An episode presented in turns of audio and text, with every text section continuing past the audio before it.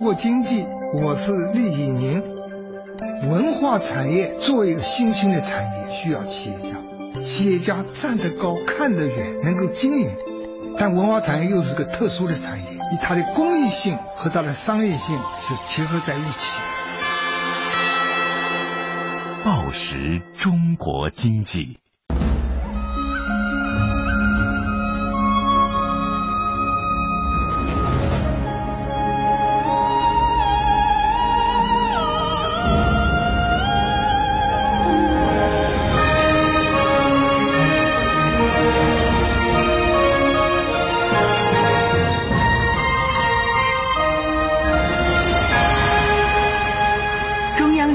电台经济之声，一汽大众迈腾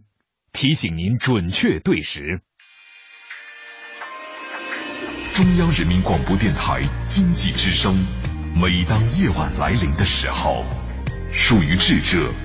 夜晚的盛会。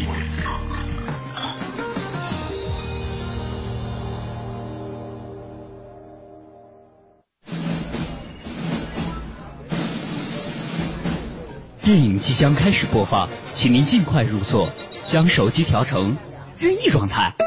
带好自己的板凳，拉着知心的小伙伴，选好零食，拿着扇子，想要吐槽随时说话。喂，导演、经理，这什么情况啊？这样真的没有问题吗？当然没问题，因为这里是露天电影院。不管你是那种喜欢与身边人分享一切观影感受的影院交谈怪。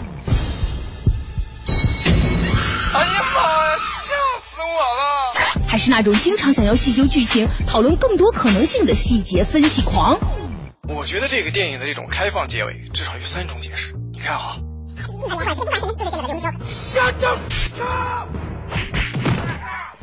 又或者你是那种想要去看电影，但是不知道哪些好看的呆萌天真戏。嗯，都有什么好看的电影啊？好看，好看，好看，好看的电影。哼。多了，在这里你都能找到那个属于自己的观影节奏，说看就看，放松惬意，分享电影，畅谈心声。露天电影院，我们不仅给你带来好看的电影，更会向你展示电影背后更多精彩的故事。完成工作室电影派第三季露天电影院现在正式播出。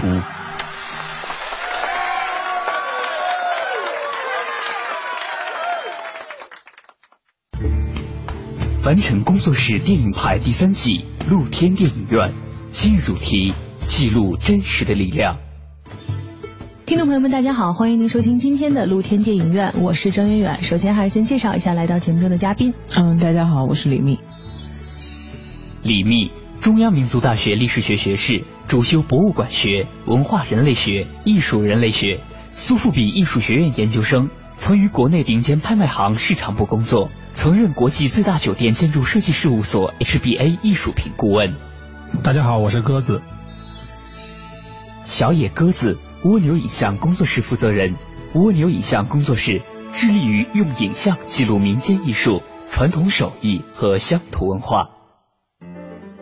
那今天呢，要跟大家聊的这个话题呢，可能算是我们这一季露天电影院开始以来。基本是没有涉及的一个片子的种类，那就是纪录片。我相信谈起纪录片，还是有很多人非常喜欢看的。看纪录片的过程中，我们能收获到许多在看其他类型电影的时候感受不到的那种感触也好。我记得咱们在聊那个感动那个题材的时候，我聊到过。感动的片子，我好几个特别让我感动，其实都是纪录片。咱们那时候聊到过陈雨雪，嗯，然后聊到过几个就是大自然题材的，其实那个时候聊到过一点儿纪录片，后来也就没有专门聊这一块。那我现在其实就想问一个问题啊，其实很多好的纪录片是非常好看的，但是为什么其实我们在看到影院上映的电影的时候，这类片子好像？相对都是比较少的，因为影院还是娱乐性更侧重娱乐性吧。那种片子又长，而且一般是不是播放或者以后的发行更多是都在 DVD 对 DVD 或者是走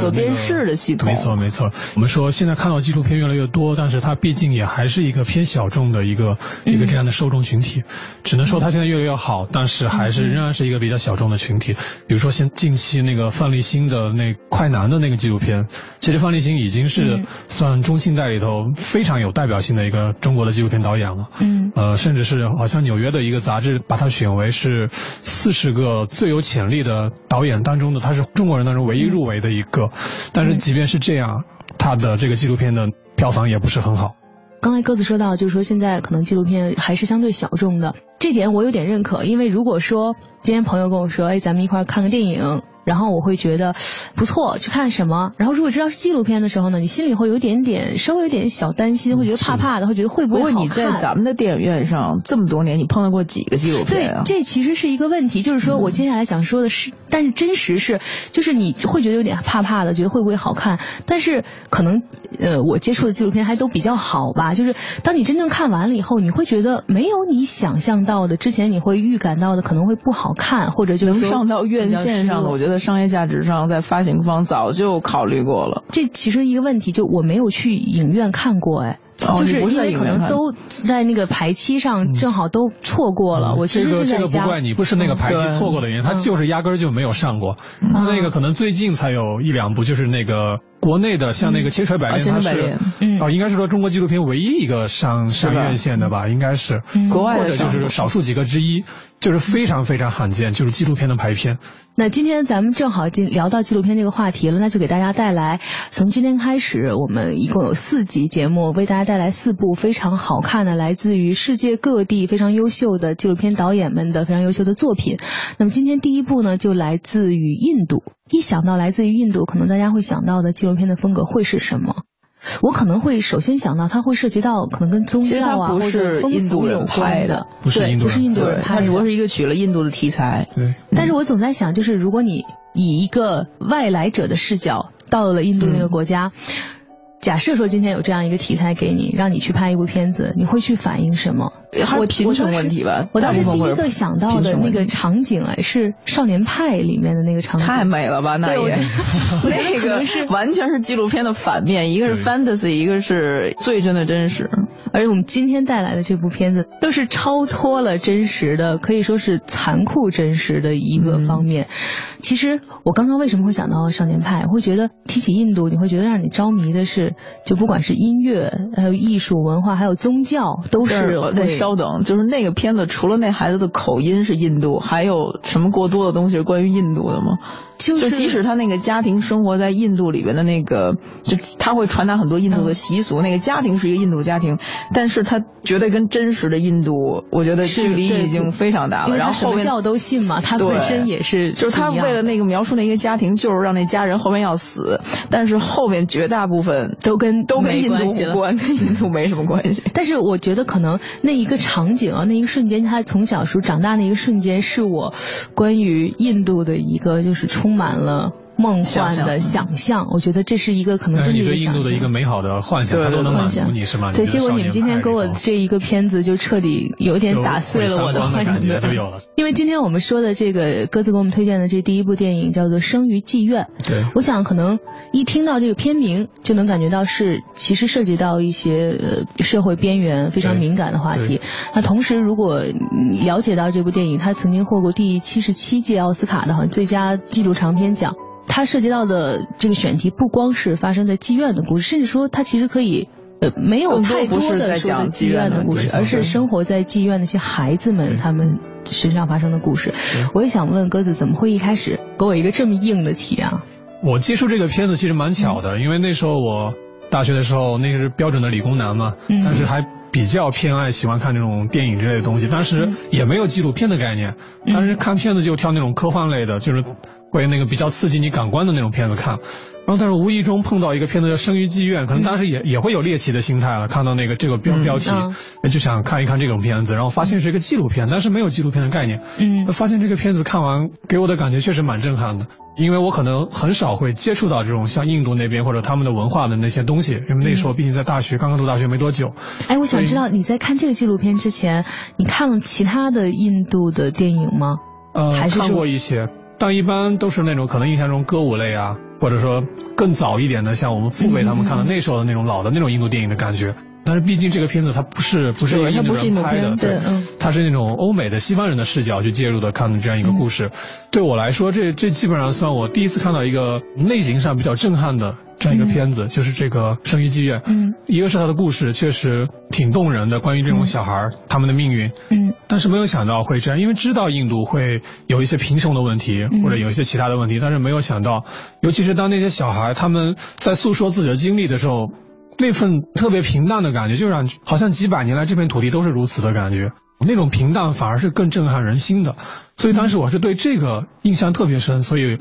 挑到了这部电影，而且是可以算我看的第一部那个纪录片。就是既是你看的第一部纪录片，也算是给你一个相对完整的一个西方人对于印度的一个特殊的群体他们的反是的，是的。其实我是觉得大家呃在节目进行到现在，可能我们也对这部影片有了一些介绍了。其实这个就是整个纪录片里面描述的是一个西方的女。记者到了印度之后，最开始想要是跟那些就是性工作者一起生活，然后去反映他们的生活，然后没想到发现，在他们工作的场所有很多小孩儿，那他就可能当时会有点突发奇想的感觉，就是如果给这些孩子们照相机，对他们会怎样去？描述他们眼中的世界。那经过呃不断的筛选，可能最后有八个八个小孩吧，办了一个小的摄影班，然后历时了好像有三年左右，在印度，然后最终把这些作品，然后包括他的一些。呃，中间的一些跟孩子们一起生活的过程，然后做成了一个纪录片，然后最终还获奖了。其中他那个摄影班里面的学生还跟他一起，真的到颁奖典礼上去一起领到了这个奖。对，所以整个过程算是一部，用鸽子的话说，就是它不完全是一个从印度的视角，而是从一个基本化的视角，完全的外界的视角。因为对我来说，我跟他其实。完全不同的两个角度，因为我学人类学，就是本身看这种类型的片子非常多，尤其这种边缘的社会和所谓的第三世界，加上这种边缘文化，是我们看的最多的题材。关于儿童的，关于教育的，然后关于印度啊、东南亚呀，然后非洲吧、中东吧，包括中国，这是我们最常见的一类题材。其实这片子我第一次看的时候，挺长时间了，好长时间之前看的。然后我第一印象就感觉技术上的处理很像新闻工作者做出来的片子，他选的那个光影的感觉很像一个电视的纪录片。嗯，然后也很像我们可以看就就比如我们这专业可以看到很多的影视人类学的作品，就影视。人类学的目的就是用影像来补充文字的不足，要靠影像来记载一些更真实的东西，来以便研究这个每个人从自身的文化里面出来以后是一个什么真实的样子。影像文字是已经文字阐述过的，文字也能保持客观，但是没有那么客观吧。但是影像也有一个，当摄像机摆在那儿的时候，那个。被摄像的对象，嗯，它是否真实，这永远是一个悖论，这是始终是一个问题。但是相对它在画面上的还原是，你描述总不能比视觉的直接的还原准吧？所以这是一种影像人类学，它又很像一个都市人类学的题材。其实刚才鸽子说，就是它是。本身生于戏院这个题目，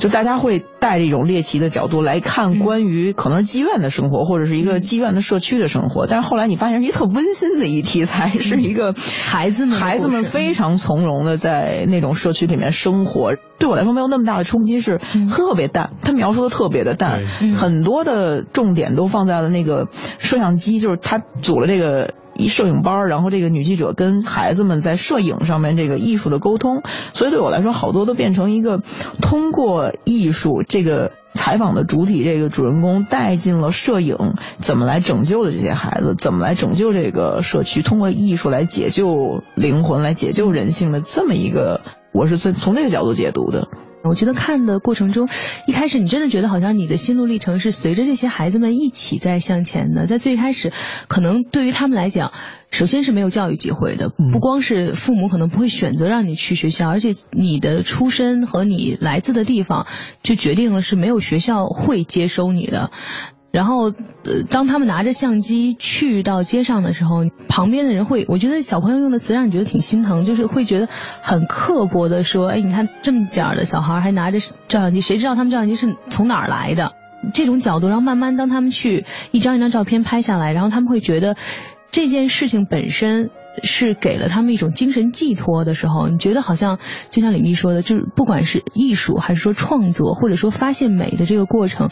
不管你是在哪一个角落，甚至你可能真的是身在污泥里面生存，你也是有可以抬头看天的权利的。可能从这个层面上，追求艺术这个层面上，它应该是一个平等的。我想问鸽子一个问题啊，你说这个过程像李密刚刚说的，就这个影片处理过程，一看就像是一个新闻工作者的这种。其实这个本位的这个概念，不光我们人类学上用，新闻也用，就是你。呃，以一个纯当事者发生的状态来记录这件事儿，就是一个本位的角度。嗯，他位的角度就是我们来作为观者来怎么处理、怎么解释这件事儿。这片子大量的视角都是本位的，就是这些小孩天天在干什么，就记录他们发生的事儿。这也是一个新闻工作者最基本的一个职业素养，就是很客观的陈述事实。所以这是一个特别标准的一个。纪录片的一个角度，就是它很真实，然后也没有过多的艺术的处理，音乐淡淡的，情绪好的时候就活泼点儿，就民族音乐挺活泼的，然后，然后情绪重的时候就悠扬一点，就很简练，很到位，不夸张，没有什么过多那种特别渲染的那种东西，该流光溢彩的时候就流光溢彩，文化的东西烘托一下，然后。该黑白的时候就黑白，就什么东西都很简练到位。我就是觉得我之前看过一个评论，有人说这是一个拿孩子来做文章，就大家老觉得孩子这事经常拿来说，就变成一个拿孩子来做文章的。我觉得噱头的感觉。对，我觉得这个稍微有点不公平。这个其实他取的角度已经算非常新颖和挺有利益，还已经很不错的了。我想问鸽子毛，我很想知道看这个片子的时候，我感觉挺好玩的，是它很像是一个。家庭录像或者一一特别真实过程，就是很真实。中间有比如说虚掉的，然后孩子跑掉，或者说整个场景里面，然后有有车有人乱入的，或者在车上就他们去海边那一段，在车上孩子们跳舞的时候。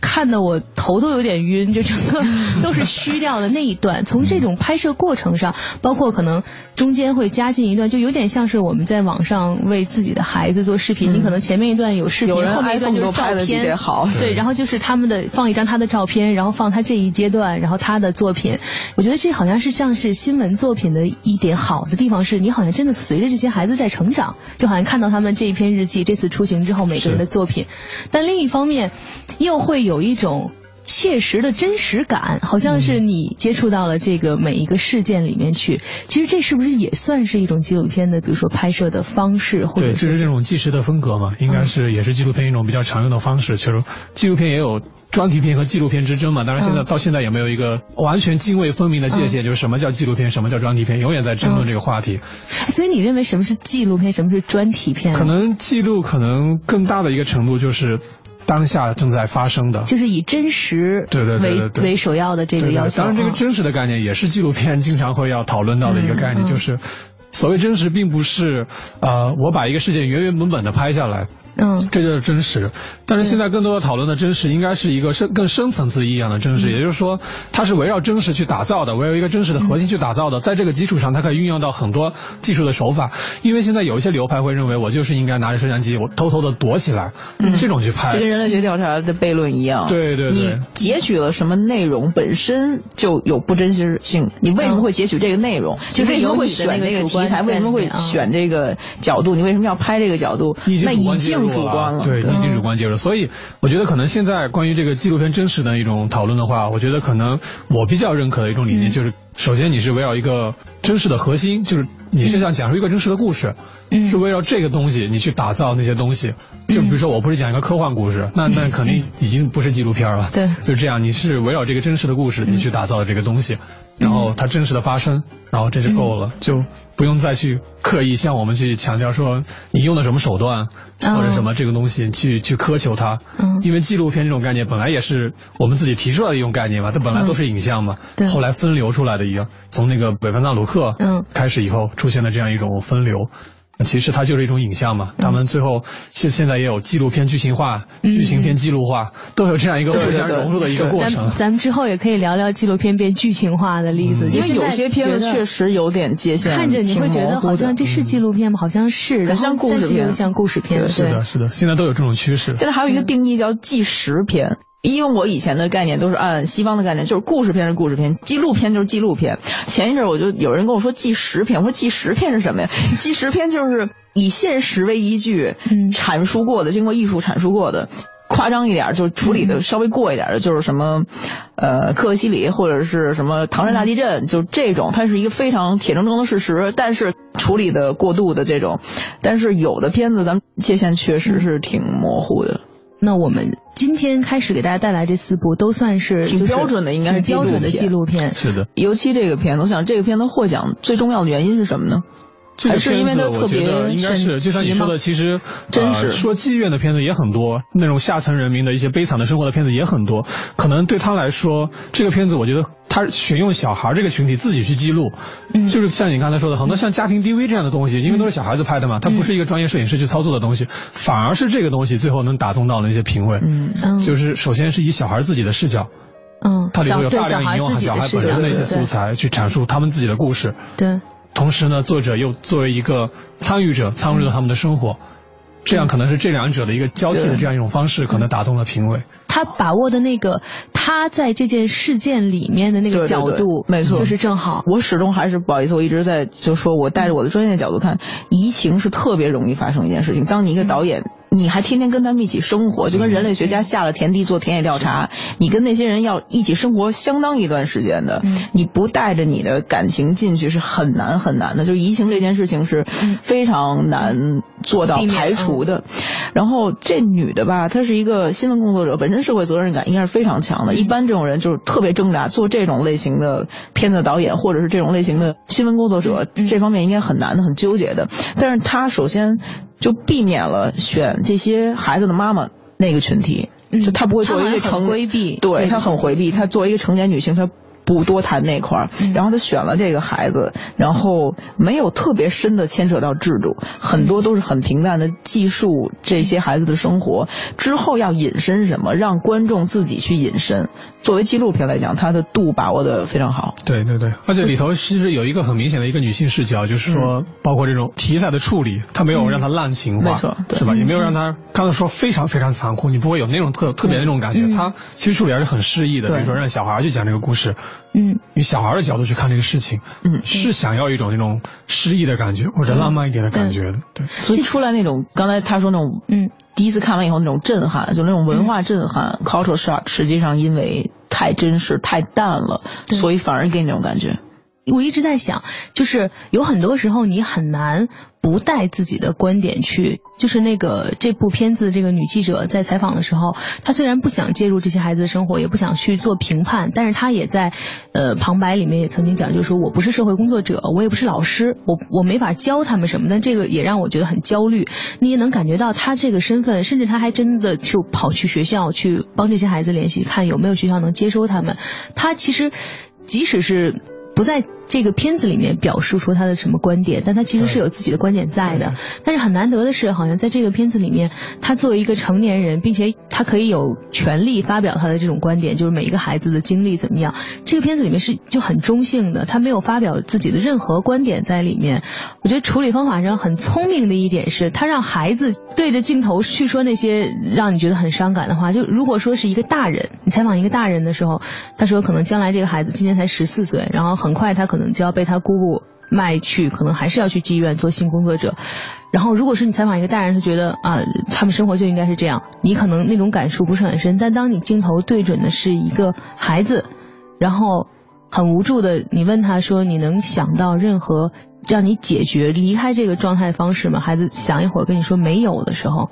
我觉得那个可能是打动评委和观众的那个感觉。那像现在这种，比如说纪录片里面作者的这个角度把握，其实是不是也是一个挺难的问题？因为记录嘛，你本身好像应该是记录这件事情，但是有的时候就像李明说的，你在选什么镜头的时候，你就已经非常主观在了。嗯，那其实纪录片应该有，还是说？有或者没有，它本身不是一个问题，这没法避免，这永远没法避免。对对对，就是你作者的影子永远在，就是你是没法做到一个完全客观的一种状态。刚才像你说的这个导演的处理非常聪明，其实我这是挺同意的，就是也也像刚才李密说的，他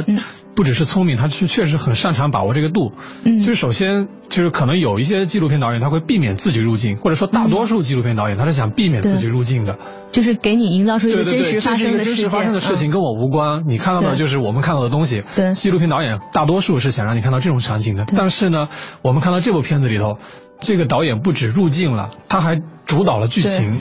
包括说帮他们建班，对，包括那个送他们去那个美国去参展，是吧？他自己还主导了很大一部分的剧情，对，这可能就是他聪明的地方。首先，他让这个剧情更丰满，当然这可能是出于他自己本身的角度，就是说，我就确实想帮助这些孩子，嗯，那既然这样了。我我就已经介入了，那那这个东西我我就干脆作为剧情的一部分好了。那你如果你你要理解这个是个纪录片，那你就不妨把它理解成这是一个国外的新闻工作者进入这个社区以后跟这些小孩一起发生的一些事情。对，从这个角度看，又站在外面又跳出去看，也许他就又成为一个你能接受的一个纪录片的一个范畴了。对，他确实这个片子刚刚上映的时候争议很大，因为觉得那个作者介入太深了。嗯，就是你不仅是入境了，你都已确定了很多剧情了已经。印象中特别深刻的是，里面有那个男孩画画画的非常好。当他就是在那样一个屋子里面，小孩说：“我喜欢画画是因为为了表达我的思想。”我原来会觉得这种画啊，比如说一个艺术家来跟我说，对，就很做作的这种绘画是我表达我内心想法的一种方式。但是从那样一个，你可以知道他肯定是没有受过教育的，没有上过学的，他真的是拿一个笔画，我会发现原来真的是有天分和真的是有就是。人类感受美或者表达这种天性，确确实可能是天性。自从看到那个小男孩画画是那么好之后，我就一直很关注他。你会发现，通过那个摄影班的那种培训，然后整个大家同样是接受的，几乎是同样的教育嘛。大家在看照片，然后分析照片的过程，他的创作的那个进度，真的是让我觉得惊讶，或者用对你还挺惊讶。就是按理说，大家会把社会环境和一个人的才能。没错，某种程度上挂钩带上约等号，就是你出身是特别差的，你根本就没有余地去发挥你本身天生的才智或者什么的。要不为什么一穷人家庭出一个高考考六百，大家都超级惊讶无比，说这跟智商无关。穷人家庭的孩子难道不能天生有 有天赋了吗？这个应该不仅是在印度啊，对，这是一个非常普普世的一个问题。这片子我觉得有一成功之处，他没选儿童问题，也没选娼妓问题，是因为他选了一个更普世的，就是一个怎么。解放我们自己很多对关于艺术的天性的这块儿，但是这片子最后让我惊讶在于，这片子让我很舒服的，它不是那种震撼型的。对我来说，文化震撼要可能看的多了吧，就是看的更多是吧？对，就是可能就这种没有形成震撼，但是让我挺惊讶的一个事儿就是，这片子我当时看完了挺长时间，他当年得完奖以后，整个。主创团队加上那个当事人都去领奖，过了一年多，这孩子上高中，到了岁数，到了适应他们那行业的岁数的时候，居然继续沿袭他妈妈的这条人生轨迹，去回去当妓女，我就特别的惊讶，这事儿反而对我挺震撼的。这个确实，我觉得好像挺意外的，真的是很多人震撼，尤其是这几个孩子，当时好像获奖之后，你关注他们之后的，就是他们的未来的人生的这个，我觉得主导这部片子那个记者本身，他其实是真的想要像鸽子刚才说的，他其实是想要帮助这些孩子的，所以他在获奖之后，好像给每个孩子家里其实一笔对对对挺丰厚的钱，挺多钱的，好像给他们。其他的孩子可以说，我觉得一定程度上在好像颁奖。真的拿到那个奖杯的时候，好像人生通过一种外力是把他推出去的，就从原来那个完全没有希望的角度推出去了。解救吧，我觉得解救了，对。但其中一个女孩，她真的是在一年之后他好像当时是唯一一个，呃，其他人都留在国外念书，他好像当时唯一一个又回到印度去念中学的。然后过了一年，自愿真的是自愿成为了一名性工作者。然后当好像还曾经有过就是警察去解救他，然后他也对外说我是自愿的。他向外就是表达的那种生活的观念，就是我有笔记本电脑，我有很贵的手机，我也可以租得起很贵的住所，然后我现在生活很好，我是自愿的这种。对，就这确实挺让我社会结构和文化的结构，就是文化的层，就跟考古上面那个地层一样，文化这种地层是翻不过来的，尤其像印度这种已经这个层啊根深蒂固的这种社会是非常难的。这就让你有的时候去想一个问题，就是说，任何预设好的剧情，或者说像鸽子说的，你好像这个已经有争议了，就是你是不是摄入太深，这个是不是已经被你影响这个圈子？那即使是这样，但你无法控制的是在颁奖结束之后，没错，居然真实事情还在继续嘛？就是纪录片可怕就在纪录片完了之后，那世界还继续转。没错没错，我觉得这就是纪录片可能比剧情片让我觉得更震撼一点的地方，就是。剧情片结束了就是结束了，编剧不写了。对，但是纪录片。因为是真实的上演这个故事，你永远能知道它正正在发生。对，也许你看完以后，你很很想知道这些人现在怎么了，你真的能找到他们现在怎么了。就以前还有那种片子，就是《人生六年，人生七年》那个系列片，每七年追着这些人的成长去拍，那也挺震撼的。它是一种漫长的震撼，就是这人的轨迹就完全超乎你的想象。林克莱特拍的那个就是那个少年的那个，哦最近要上的那个片子，对，那是一个非常大胆的故事片。对。对，那应该算故事片，只是他用了一些那个对他的情节是设置的，只有这个男孩的生命的岁数的成长是真实的，其他里面的情节和发生什么都是选定和编剧编的。啊，就有点像他之前拍的《爱在漫长》系列，这是一个漫长的故事片。比如说那个《收音机院》这部片子，那让你们两个现在说的话，就是在看过之后，过了挺长一段时间之后，现在像鸽子，可能这部片是开启了你看呃纪录片的这么一个历史。那在之后，你现在呃在看很多纪录片，自己也在拍片子，现在呃你再回去看这部片子，你会觉得它还给你有影响的那些地方，因为它肯定只剩细节，或者说给你有影响的东西是什么？你觉得会是？可能就是这个片子后来给我的一个影响，就是因为我自己会拍片子的话，我会感觉到，就有时候技法真的没有那么重要。因为就像你说的，那些很多素材都是小孩自己拍的，都晃啊，让你看的时候也不舒服。但是即便这样，当他们剪辑成为一个成片了以后，他还是获得了奥斯卡最佳纪录长片。就是说有时候可能。你本身有一个伟大的题材和一一个足够强大的观念，嗯，即便技法上有拙劣，也是能弥补的。但是我觉得你这追求的这个伟大的题材，好像比这个技法的这个精湛要更要更难那个就看老天赏不赏这个东西了。纪录片很多题材都是靠碰的，对，真的是靠碰的。对，对我来说，片子完了之后，在现实世界中，这女孩后来这个人生轨迹让我。也不是不能理解，某种程度我能理解，但是让我一种特别站也不是坐也不是那种 感觉，然后让我想到的是让我联想到另外一个片子，就是有一个片子挺逗的，叫《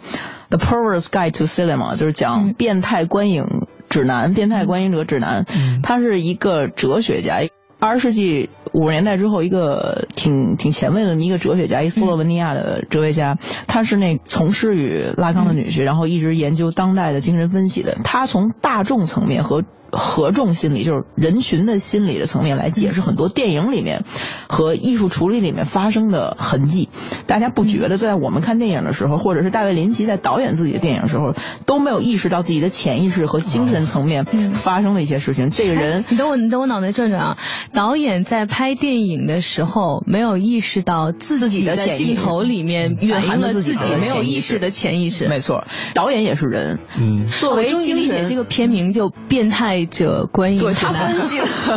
他分析了很多，就是影视作品里面我们人性的痕迹，然后导演也被作为。人类学研究的对象和精神分析对象被他给分析了，这就是像你刚刚说的，就是即使像鸽子说的，就是你躲在一个小树丛里面，你拍一个随机的事件来偷窥人性的你选择的是哪个角度？电影就是一个偷窥人性的角度。这哲学家就整个电影特逗，他就特别重的口音，一百五十分钟坐那儿嘚嘚嘚嘚在，一百五十分钟就两个多小时，他是一个有点像公开课一样。